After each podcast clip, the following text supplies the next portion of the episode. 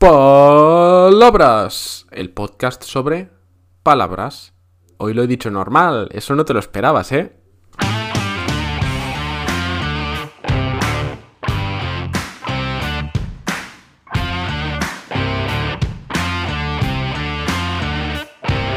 Hola, hola, soy Borja Odriozola y estás escuchando Palabras, el podcast sobre palabras porque ya sabes que el español tiene unas 100.000 palabras más o menos. Y aquí vamos a hablar de todas ellas, una a una, episodio a episodio.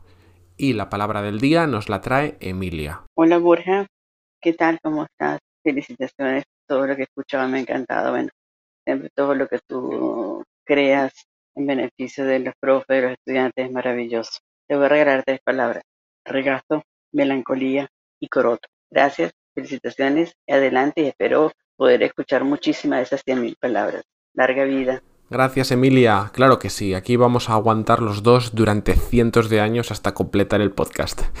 Por cierto, no se escucha muy bien este audio, en un momento te digo las palabras que ha mencionado, pero donde sí se escucha muy bien a Emilia es en su podcast. Tiene un podcast que se llama Todo Chévere y tú, que os recomiendo y te voy a dejar el enlace en la descripción, porque si conoces a alguien de nivel inicial, alguien que está empezando desde cero, Emilia se dirige a ellos, ¿vale? Y combina el inglés y el español y merece mucho la pena.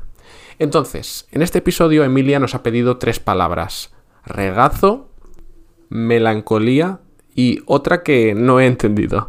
Melancolía la vamos a guardar para otro episodio. Hoy nos vamos a centrar en la palabra regazo. ¿Por qué? Porque empieza por R y en este podcast las palabras que empiezan por R tienen puntos extra. Entonces, ¿qué es un regazo? Esto es muy fácil de explicar visualmente, pero en audio no tanto. Te voy a leer la definición de la Real Academia. Un regazo es la cavidad que forma entre la cintura y las rodillas la falda de una persona sentada. A ver, para ser claros, si tú te sientas, imagínate sentado o sentada, posiblemente estés sentado en este momento, mírate las piernas. Vale, esa parte que ves de tus piernas es el regazo, ese espacio donde podría sentarse otra persona. Pero además tiene otra definición, que es una persona o una cosa que recibe a otra y le da consuelo o amparo. Por ejemplo, podemos hablar de el regazo de un árbol. Es un poquito raro, pero es posible decir que alguien se sentó bajo el regazo de un árbol o si eres súper intelectual, puedes leer un tratado de filosofía bajo el regazo de la estatua del David de Miguel Ángel. ¿Te imaginas? ¡Qué cursi! Bueno, de la palabra cursi ya hablaremos en otro episodio. Ahora volvamos a regazo. ¿Y de dónde viene la palabra regazo? Pues resulta que del verbo regazar, que en español no existe o al menos no lo usamos nunca. El verbo regazar, este verbo tan raro, viene del latín recaptiare, que es algo así como recoger.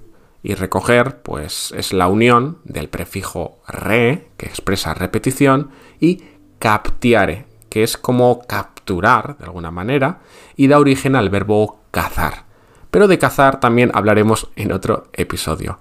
Quédate con que regazo viene al final de la idea de recoger algo, de contraerlo sobre sí mismo. Y como este episodio está quedando un poquito corto, vamos a hablar de los dos regazos más importantes de la historia. Sí, porque el regazo, aparte de una zona, de un área del cuerpo, también es un espacio en el que contamos historias y por eso posiblemente el regazo más importante sea el de los abuelos. Si has tenido abuelos, abuelas, si has tenido esa suerte, seguro que más de una vez te han sentado en sus piernas para contarte un cuento o para contarte historias de su infancia. Yo recuerdo con mucho cariño a uno de mis abuelos que él no me contaba historias, o al menos no recuerdo ninguna. Lo que sí hacía era enseñarme enciclopedias con animales pasamos ratos maravillosos viendo pájaros, leones, y a mí me encantaba. Él me explicaba cosas sobre estos animales y hasta el día de hoy todavía tengo el recuerdo de un gorila comiendo una manzana verde. ¿Sabes qué? la próxima vez que visite la casa de mis abuelos, que desafortunadamente ya no están vivos, cuando visite esa casa voy a buscar la enciclopedia y a tomar una foto de ese gorila. La voy a subir al artículo de este episodio. Y el otro gran regazo, al menos en España, es el de los Reyes Magos y también el de Papá Noel, pero un poquito menos. Los Reyes Magos son mucho mejores. El regazo de los Reyes Magos es importante porque la noche de Reyes los niños van a sentarse en su regazo para pedirles los juguetes. Esto casi todos los niños en España lo hemos hecho alguna vez y te voy a contar algo curioso, pero si hay algún niño cerca, tápale los oídos, ¿vale? ¿Sí? ¿Ya está? ¿No hay niños? Bueno, pues yo una vez fui rey mago. Sí, hice de rey mago y vinieron muchos niños a pedirme sus regalos. Fue una experiencia muy bonita, aunque desafortunadamente uno de mis pajes, es decir, los ayudantes del rey mago, pues perdió el conocimiento porque hacía mucho calor en ese local donde estábamos.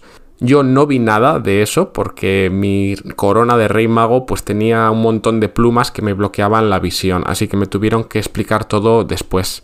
Pero fue una experiencia maravillosa.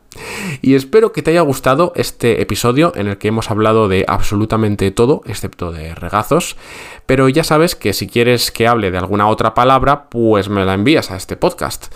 ¿Cómo? En el enlace de la descripción de este capítulo. Porque aquí vamos a hablar de todas, todas, todas las palabras del español, pero el orden lo eliges tú. Si quieres escucharla pronto, me la envías. Si prefieres esperar 100 años, no tienes que hacer nada. Nos escuchamos en el próximo episodio. Hasta pronto.